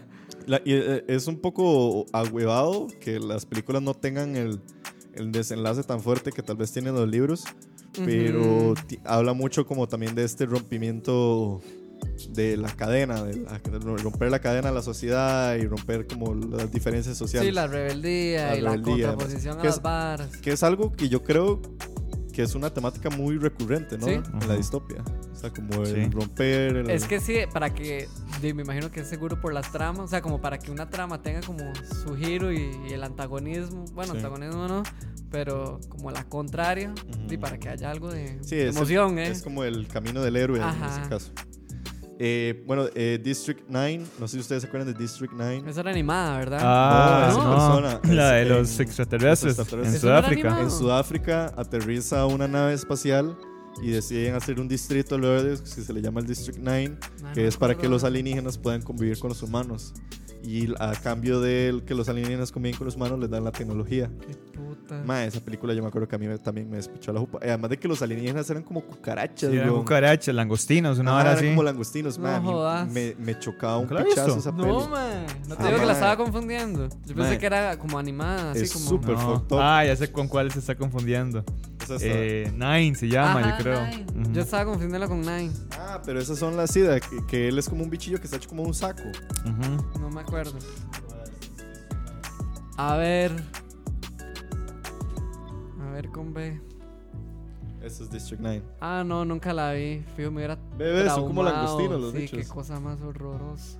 Es súper hecha picha y además de que eh, como es sudafricana, eh, mae, no se les entiende ni verga a nadie. Pero es muy tuanis, mae. Es, es, es, Wow. es tuanis.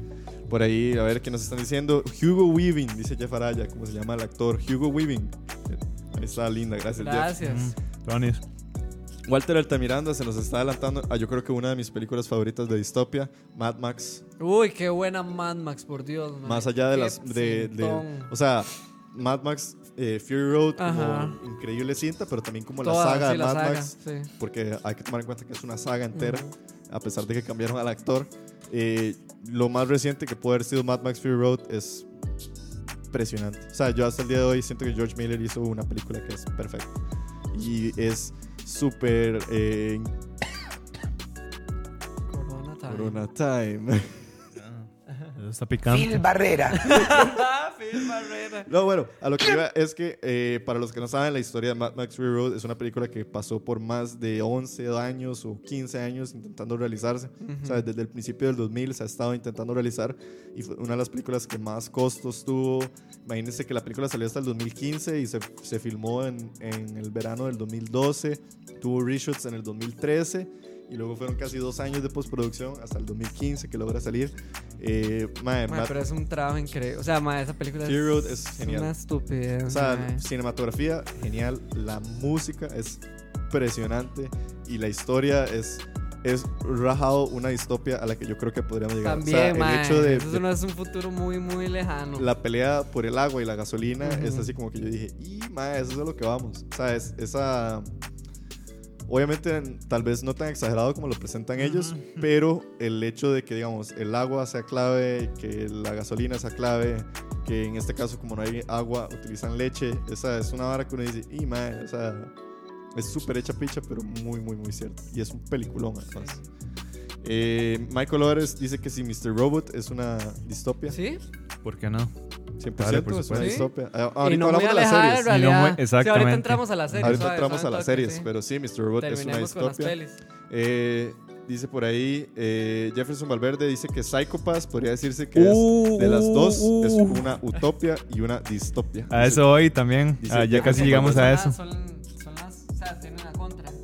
¿Cómo? Una, una es una, top- una utopía y la otra es una distopía. No, o que, dentro de la misma que se hacen las dos. es utópica distópica. Sí. eh, Sí. O es una o es Sí. la otra o son las dos. Eh, Ah, es- está preguntando. Sí, no, sé, él no, dice él lo está diciendo. Yo soy el que estoy preguntando. Si es una, o es otra, o son las dos. Yo O sea, siento que sí son las dos, porque sí está como en una en un mundo ideal, Ajá. pero también en un mundo hecho picha. eso sería distópico. Ujú. Entonces sí es distópico. más Que bien. utópico sería si solo es perfecto. No, es ambas. O sea, puede, puede surgir en ambas, porque digamos Bueno, está sí, sí, está está Dependiendo de donde está esté parado. plasmado en un mundo ideal que es como la tecnología, que todo, el- o sea, que es un mundo donde Ah, los ok, robots, sí, sí, ajá. donde Sí, todo es fácil. De un anime, por cierto, Psychopaths es Eso es un anime que Sí. ya vamos a, a Eh, esa parte. Gracias a Jefferson ahí por el aporte. Dice por ahí Zach Chacón, Juego del Hambre es lo que va a pasar en Costa Rica en un par de meses con el alcohol en gel, Lysol Ey. y el papel higiénico. Básicamente. Y Zach Chacón también dice que, que, buena District 9, más me quedaron debiendo la secuela porque al mae al final dice que va a volver. Sí, District 9 fue de esas películas que se quedó como en Ahí. ahí, que no, Mm. hubo, no hubo más. Eh, y dice por ahí... Ah, no, dice Isaac Chacón que dice que la gente se está volviendo loca por los recursos, que dice que ayer vio una señora en el Price Mart con un carrito lleno de birras. Creo que fue la más inteligente. Pero bueno, no hay que alarmarse. Eh, Antes de terminar las películas, una de mis películas favoritas eh, distópicas es Looper. del 2012. Ah, que el- con Bruce Willis. Bruce Willis y No eh. Joseph Gordon-Levitt. Joseph Gordon-Levitt. Ma, es genial, o sea, Mm, es muy la idea de asesinos en el tiempo. Entonces es como que uno dice, o sea, eh, utiliza el recurso del tiempo. Para, y lo combina con asesinos. Entonces es una vara sumamente loca porque son personas que tienen que ir a través del tiempo corrigiendo errores de la humanidad o cosas así. Ma, Estamos alejados. No, es es súper hecho picha. Los maes son esos maes. Sí, sí. a Pero genial. ahorita.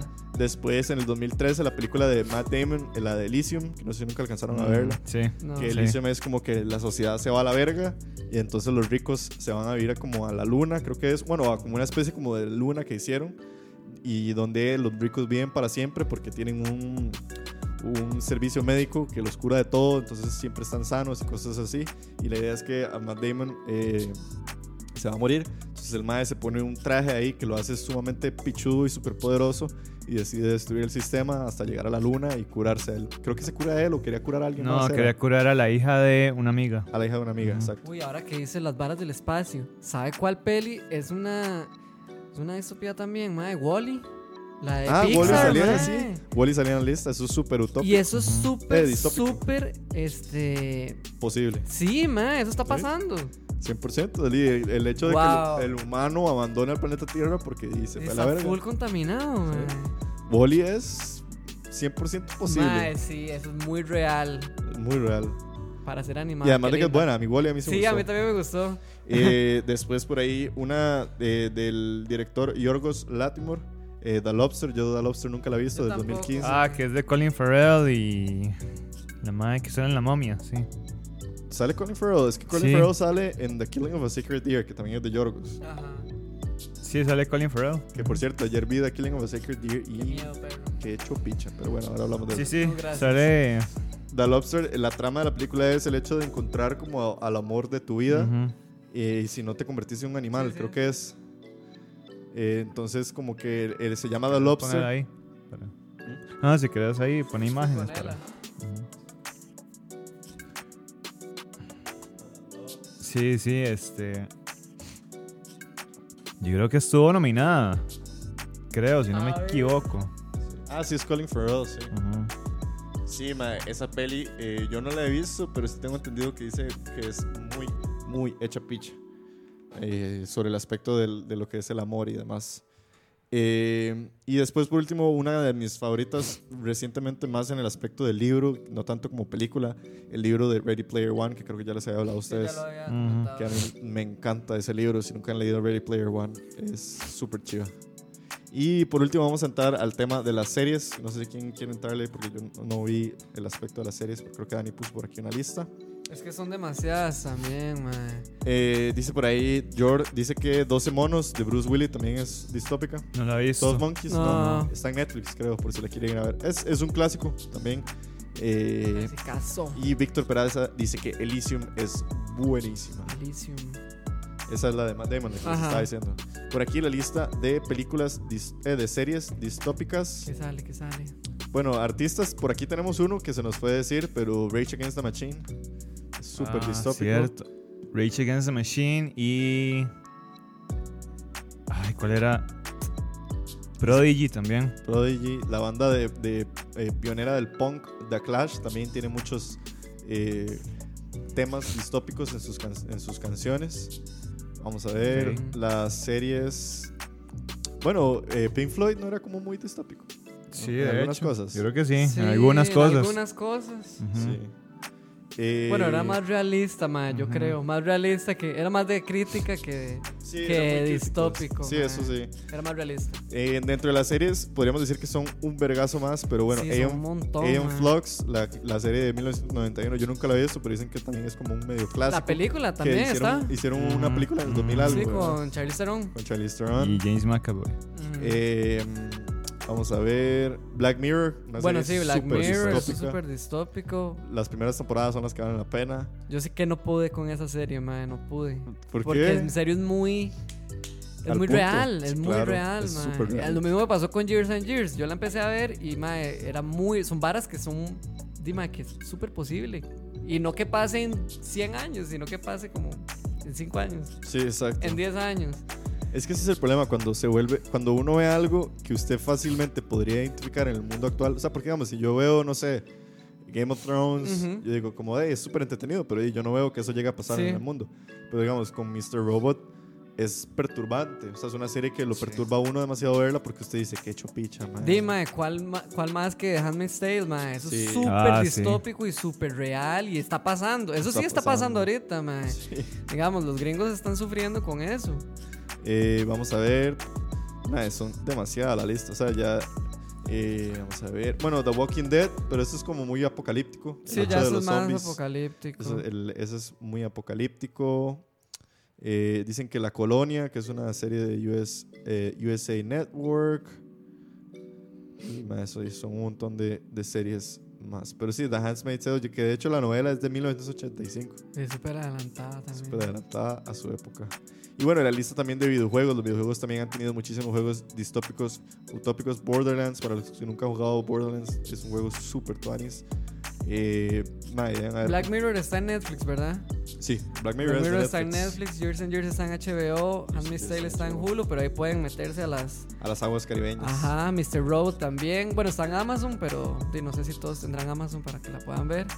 Por ahí nos acaba de poner, vamos a ver, Jefferson Malverde dice que Megadeth en sus, viajes, en sus viejos tiempos no lo sería.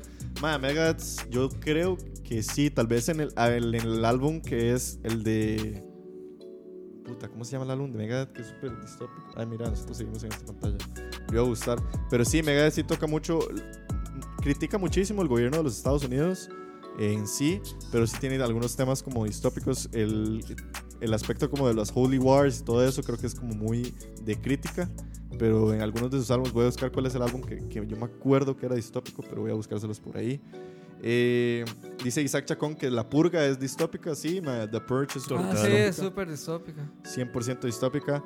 Eh, Nicolás Saban nos está diciendo saludos a Nicolás Saban. Dice Bioshock es un videojuego distópico, ma, es súper chiva. No sé si nunca han escuchado Bioshock, pero es como de, Ajá, como de esta ba- sociedad que está como un día debajo del mar y el mae la encuentra porque se estrella un avión y termi- termina como un faro que desciende hasta la sociedad y así. Súper loco. Y uno de mis juegos favoritos, Fallout también. Gracias a Nicola por recordarnos. Fallout es genial. Fallout es eh, una sociedad donde eh, la tecnología nuclear avanzó muchísimo y el, la- la- por así decirlo, se avanzó muchísimo en ciertos aspectos, pero llevó a que en la Guerra Fría Estados Unidos y China se bombardearan y el mundo se fue a la mierda. O sea, se bombardeó hasta el punto que todo quedó hecho un wasteland eh, apocalíptico, pero la humanidad sobrevivió, entonces es una sociedad que sobrevive al wasteland y al mundo radiactivo post. Entonces el videojuego está ambientado en todo eso, es súper tuanis. Y... Ah, bueno, sí, Jefferson Valverde tiene razón, sí, el último álbum de eh, Megadeth se llama Dystopia y habla sobre mucho de eso, sí. Es que yo estaba pensando en otro álbum, pero bueno. Y Isaac Chacón dice Futurama, Ah, bueno, sí, Futurama. Mm. es una utopía, ¿no? Mm, Creo que Porque sí. es como una sociedad muy perfecta, ¿no? Bueno, sí. O sea, sí, es en un realidad. reflejo de la ajá, sociedad en el futuro. Sí, sí, es una utopía. Es una utopía. Muchas gracias a los que nos compartieron. Voy a buscar los de Los Instagram. supersónicos eran una utopía también. Vamos a ver si en Instagram alguien nos escribió. Yo creo que no, pero bueno, vamos No a nos ver. escribieron que sad, man. no, no, todos ver. losers. Ya no les volvemos a poner nada. Eh. Vamos a ver. Vamos a ver. ¿Alguno que se acuerde ustedes de alguna otra sociedad que recuerden? Eh, alguna sociedad, alguna... Sí, alguna peli o alguna serie. mm, Vamos a ver qué pusieron. Eh, tantas, mae. Bueno, vayan pensando en la pregunta que Sí, les puse. En los animes. Eso Ah, es bueno, muy sí, eso normal, voy. mae. eh, bueno, ahorita que alguien mencionó ahí Psychopass, ma, Psychopass es, eh, sí, distopía y utopía. Ok. Que, ma, es este mundo, eh, o sea, ya digo. Sí, Evangelion también. Solo, do- solo ¿no? dos personas nos respondieron en anis. Pero no Sí, importa. sí, gracias. No importa, no importa. Dice, Eh, eh, el que nació primero nos respondió con Altered Carbon. Ah, bueno, sí. Carbon, gustaría. Esa es una distopía, utopía. Sí, sobre la, como el, ¿cómo decirlo? El, Que ca- el cambio de los cuerpos. Cambio de los cuerpos Ajá, para, para vivir, que para vivir eternamente. para eternamente. O sea, el hecho de compartir cuerpo con otras personas Mm. para vivir para siempre. Eh, mae, sí, este. Bueno, Psychopass es como este futuro donde es posible medir este, la personalidad y el estado mental de una persona y la probabilidad, la probabilidad de que dicha persona pueda cometer un delito. Entonces, este, hay como estos escuadrones de policías que trabajan con personas que tienen como alto riesgo de que puedan cometer un delito. Y esos criminales son los que persiguen a otros criminales. Entonces, eh, sí es una utopía por el hecho de que la tecnología es muy de- idealizada, es súper avanzada, pero también existe esta otra parte de que de, la gente eh, tiene más chance de matar a alguien y, y de, sí, entonces es una loquera, mae, es una loquera y es muy buena, mae, se la recomiendo, yo la estoy viendo, mae, y voy por la... Creo que nos dijiste que nos ibas a traer un temporada. review. Sí, sí. completo Hasta que la terminas. Bueno, Tengo que terminarla, man. todo, Tengo que terminarla, Nos dice. Sí. ¿qué más, mae? Eh, Dice por ahí eh, Nicolás Savant, Westworld a su manera es Ajá. una sociedad igual. Dice por ahí Isaac Chacón, esta pregunta se la dejo a Kevin, pero dice que si Samurai Jack era una distopía. Sí, totalmente. De hecho, ahorita estaba viendo como varas de televisión o series de televisión y salía Samurai Jack. ¿Sabe cuál vi Yo creo que también? sería una Este, distopía. eh, el maestro aire.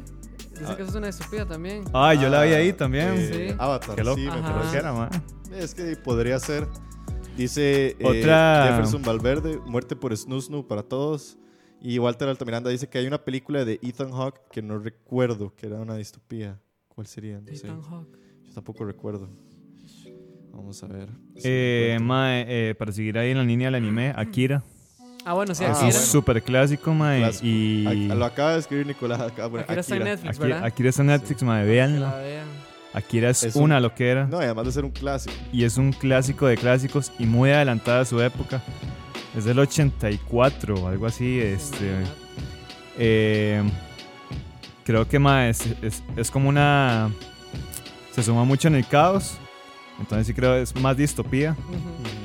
Pero ma, es muy muy buena, ma. Es una loquera Dice total. Nicola también nos escribe que el anime favorito de él, Ergo Proxy, también es una distopía bastante. Ma, Ergo Proxy es. Ahí lo vi en la lista. No he visto Ergo Proxy, no sé de qué trata, pero ma, eh, sí estaba viendo como que Ergo Proxy sí es una vara de.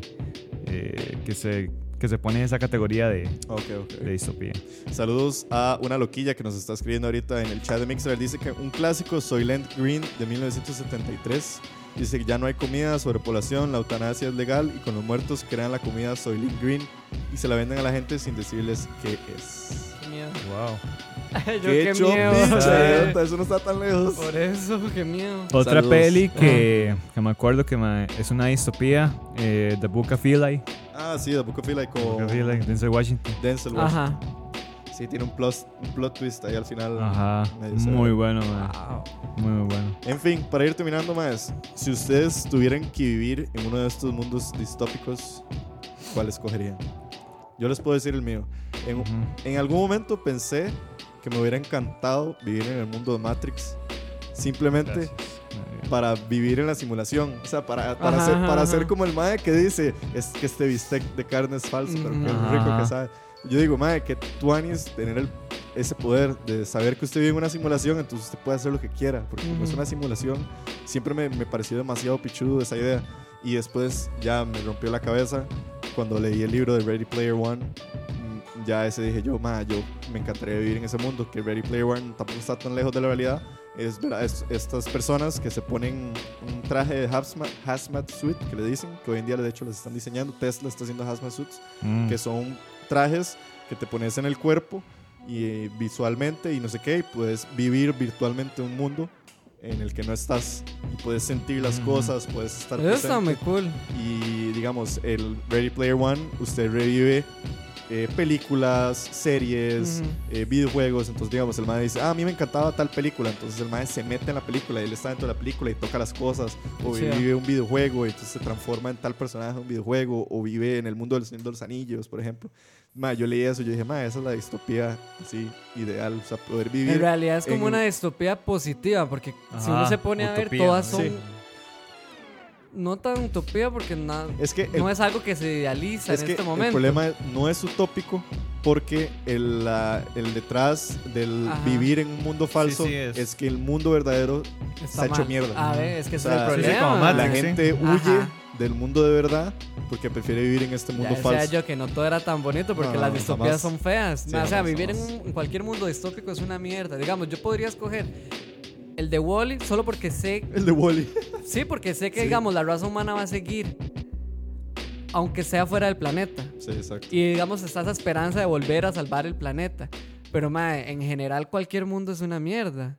¿Por qué me quitó la música? Dijo que en realidad cualquier mundo sí es terrible. ma. O sea, pone- si usted me pone a escoger, yo ahorita no tendría ninguno porque le veo las cosas malas, más malas que las buenas.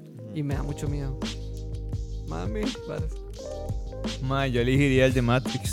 ¿por qué? Y porque sí. Bueno. Para ser Neo. Eh, exactamente, para flotar, ser elegido. Eh, mae, yo creo que no estamos. Mae, Bien. ¿qué tal si en realidad estamos ahorita en una simulación? Mae, yo siempre he pensado y de hecho siempre he dicho, Mae, quiero escribir una historia basada de una persona que se da cuenta Wow. que vive en una simulación. Como, como o sea, como el clásico Truman Show. Ajá, ajá. ¿Se Sí, sí, el Truman Show. El Truman Show es eso. Es eso. O sea, es, eh, Ya, ya. entonces eh, estás ¿cómo se llama el copiando. mae loco? El actor. Jim Ah, Jim Carrey. Carrey. Jim Carrey. El puta. mae loco, yo Sí. cual loco. Jim Carrey se da cuenta de que Ajá. vive en un mundo que es un falso y decide salirse de, de ese mundo. Ma, genial. O sea, esa, esa- esa sinopsis es chivísima. Me encantó. Sí, mae, yo le he pensado, ¿qué tal si ahorita, mae, yo estoy durmiendo ahí? Conectado estoy a una conectado a una máquina. Siendo una batería. Exacto. Ma, y es que eso es muy hecho picha. O sea, le- lo- el argumento de Matrix de que los Ajá. humanos seamos Ajá. baterías. Yo dije, ma, eso Y- es cierto. Mae, eh, sí, el hecho también de que no nazcamos o no nos vayamos a reproducir de manera natural, al igual como en el mundo feliz, que eso es básicamente lo que pasa en Matrix, ya no, ya no hay humanos Ya nadie naturales. coge. Varas. Exacto. Ya nadie come. Sí, Todos sí. estamos ahí en una bolsa, este, Bueno, el saco fin de las con un montón de cables. Qué ajá. asco me da esa escena, ma. Sí. Ma Sí, desconecta. ma. Ajá. Y más, me gustaría mucho eh, también estar en el mundo de Psychopaths, porque más, sí, yo creo que las, las tasas de crímenes ma, eh, caerían. O sea, el hecho de saber ma, en, qué- en qué momento una persona va. O sea, que una persona tiene más probabilidad de cometer un asesinato y antes de, de que cometa ese, ese asesinato, de pararla o detenerla, ma, sería increíble. ma. Y más en el mundo en que, en el que vivimos hoy. Que ma, estamos Sí. hecho mierda. Como preveniendo eso. Cómo prevenir exactamente, mae. Y de, yo creo que sería algo muy positivo. Ma, O sea, ahí- prevenir algo antes de. Sí. Hay una peli, nada más como mención de honor, que me acuerdo que mi hermano siempre me ha dicho que le encantaba. Es dirigida por Miguel Zapotnik, que es el que dirigió varios de los episodios de eh, Game of Thrones, de los mejores de Game of Thrones. Ujú. La película de él se llama Repo Man. No sé si nunca has visto Repo Man. Que es Ah, con Jude. Law y con el negrillo que tiene el ojo caído. Ah, ajá, ajá, ajá. Eh, Forrest Whitaker. Forrest Whitaker. Que Repo Man es sobre un- los Repo Men son personas que trabajan para, por así decirlo, el servicio de salud, donde digamos, si usted compró un hígado y no lo ha pagado, esas personas llegan a su casa y literalmente te sacan el hígado. Te dicen, ma, ese hígado usted no lo ha pagado. Pa, y le abren todo y le sacan el hígado. Ma, mira qué chupicha. O sea, porque la gente compra órganos, porque la vida está tan hecha mierda que usted compra órganos y usted dice, ay, ma, es que me falta un pulmón, y págamelo. Pero obviamente un pulmón es muy caro, entonces usted lo que dice es, por así decirlo, como un préstamo, una cosa así, ah, es que pago cada cierto tiempo tanto dinero para te- mantener mi, mi pulmón. Pero los Repo Men son los que llegan y dicen, ah, usted no ha pagado, papi, entréguenos el pulmón. Y se lo sacan así a uno. Ma, es súper hecha picha. En Repo Man sale un, miembro de Wu-Tang Clan. Risa. Ah, no sabía. Ujú. Bueno, y antes de irnos, aquí nos han escrito bastante. Muchísimas gracias a todos. Voy a intentar leer por aquí. compensaron lo del Instagram. eh. Exactamente. Dice Jeffrey Araya que si el quinto elemento. Sí, el, quinto Ah, elemento, cierto. 100%. ¿Qué es lo que era esa película, man? Sí. ¿Cómo es que dice? Eh, Jefferson Valverde dice Cyberpunk que nos tienen en el aire. Eh, Isaac Chacón dice que Cowboy Cyber- Bebop. Uy, sí, es cierto. Yo voy a mencionar eso, mae. Cowboy Bebop, Cowboy. Bebop. Cowboy Bebop podría ser- es Utopía. Utópico, sí. Es utópico. Nicolás Eván dice que él escogería el mundo de Mad Max o el de Blade Runner. Y el libro de Ready Player One es muy bueno, pero la película es medio meh. Sí, totalmente agree. Eh, Jesús Calderón, sueñan los androides con ovejas, ovejas robóticas. Exacto, ese es el título de la película de Blade Runner. Ujú. Eh, en pasa de eso, pasa. Psycho Pass se da eso de hecho, incluso la casa y todo se puede cambiar. Ajá, exacto. El Ajá. hecho de sí, las casas se cambian. Eh, dice Isaac Chacón que le gustaría vivir en el mundo de Blade Runner para tener una waifu como la madre de la última. Qué idiota. Y Walter Miranda dice que ya se acordó de la película de Ethan Hawke, es Gattaca. ¿Sí han visto? Ah, sí, sé, sí sé cuál es, no la he visto, pero sí, ya, ya, sí. No. Bien, Walter, que se acordó. Eh, y dice Jefferson Valverde que sí, Don Quijote de la Mancha critica cosas que en el mundo de hoy pasan. No sé si, si sería No utópico. me esto. acuerdo, man. Es que eso es más bien como un viaje psicológico, ¿no? Sí, porque, Porque no. el mundo sigue siendo el de ahora. es el, el, que mundo, está loco sí, es, es el él. mundo real, ajá, sí. Sí, yo creo que es algo más psicológico, pero por parte de él, no es porque el mundo en el que está ambientado Sí, porque se supone que Don Quijote está ambientado en la... es el mundo actual, Sí. solo que él está loco. Exactamente, sí, es el mundo real. Ah, ok. No, entonces no, Tal vez no entre, sí. no, no entra. Eh, ¿Sabe cuál es una serie que es. No. Utópica, tal vez. sí. ¿Cuál? dele. La de. La de Jonah Hill con Emma Stone. Se me olvidó el nombre. Maniac. Ah, Esa. Maniac. Maniac es Eso fijo está es inspirado también en un mundo feliz. Es, es el, Ajá. ajá, eso es full el mundo feliz, es cierto. Ajá, porque la gente se droga para... Mm, y para escapar del mundo. Ajá. Para del escapar del mundo, exactamente. Wow. Pero bueno, despídense, muchachos. Esto ha sido el Un montón de pesadillas vamos a un tener. montón de pesadillas vamos a tener Sí, todos. de Eso nada, fue el episodio de las utopías y las distopías y esperemos que no, va- Ah, no, era aquí. no vayamos a, a- a ese tipo de sociedades en el futuro. Yo se cuenta, ya está pasando. Exacto, eh, para ir afrontando la realidad. Sí, ya. sí, para irnos preparando psicológicamente, para que Así preparen es. a los hijos de Por- sus hijos. Por cierto, antes de irnos, aprovechando la atención de todos los que están conectados, quería recordarles que, eh, bueno, escucha también debido al... ¿Ve? Ah, hablando de... Corona time. Corona time. No, hablando de eso, eh, con la situación a como se está presentando en el país, en Costa Rica y a nivel mundial, eh, decirles que estén atentos a las redes de escucha porque Ajá. no sabemos si los programas van a seguir con regularidad.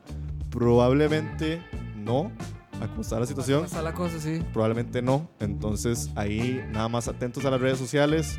Ya saben eh, y lo que es malas decisiones, tocineando, charlavaria y demás programas probablemente van a estar temporalmente suspendidos. Igualmente nosotros les vamos a estar avisando si la otra semana vamos a estar presentes o no. Y si no, como dice Manuel, lo hacemos por Skype.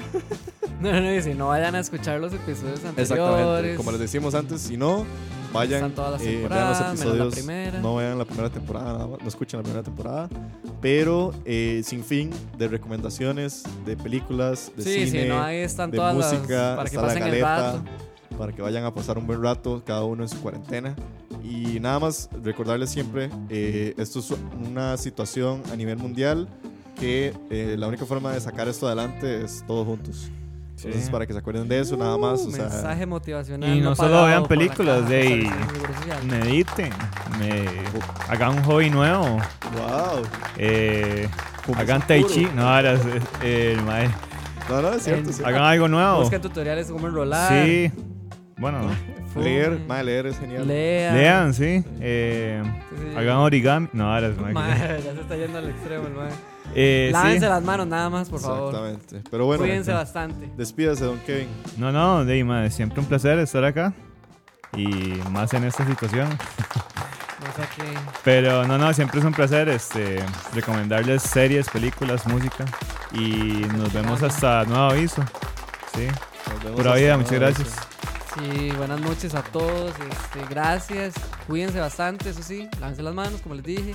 Y bueno, ya ahí tienen todo lo que les recomendamos para que pasen un buen rato en cuarentena. Ahí están todos los episodios. Exactamente. De, no sé, esperamos volver todos sanos y vivos. Nada más. Sí, y muchísimas gracias a todos los que nos apoyan siempre. Muchísimas gracias a los Patreons. Acuérdense, también. patreon.com slash escucha. Pueden ir a apoyarnos por 2 dólares, 5 dólares. Y si no, con el hecho de que nos escuchen, recomiéndenos, Sí. compartan. Ahorita que, que van a tener mucho tiempo libre, pueden compartir. El público. Pueden ir y compartir este podcast o los demás podcasts de escucha con personas que conozcan. Le digan, "Mae, tiene mucho tiempo libre. Escuche esto. Escucha estos bañazos. Escuche estos idiotas. Quédense en la casa, carepichas. Ese es un mensaje de Kevin para el mundo.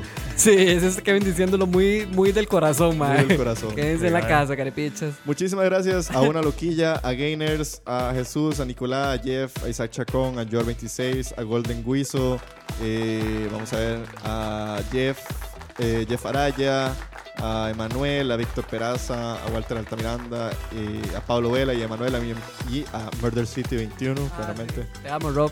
Y a Héctor Pavón, muchísimas gracias a Sonky, a todos ustedes, Juanca Núñez, que nos han estado apoyando y escuchándonos en vivo, y al que nos está escuchando fuera de. Gracias. Mañana va a estar disponible este episodio. Se les quiere muchísimo, dice Manuel Sánchez. Oblígueme, perro, a en la casa. Vea, si usted no se queda en la casa. No, porfa, en serio, quédense en la casa. Sí, sí, para bajar las esta vara ya. Sí, porque qué cansado ya. Así es. Bueno, nos vemos, gente. Chao. Cuídense y pasen Chao. buena noche. Chao.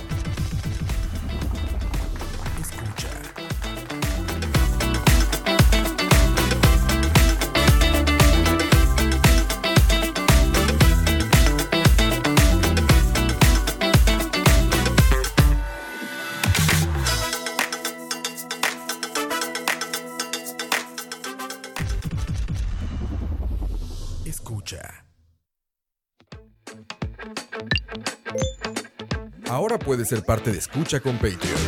¿Qué significa ser Patreon de Escucha?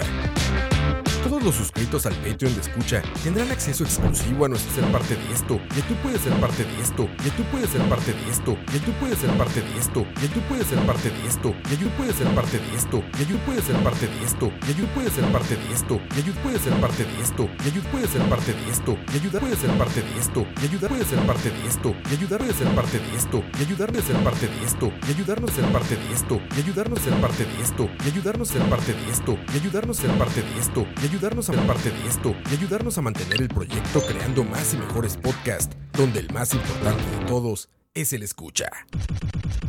Guadalupana, Escucha. Para que nunca nos falte la guadalupana.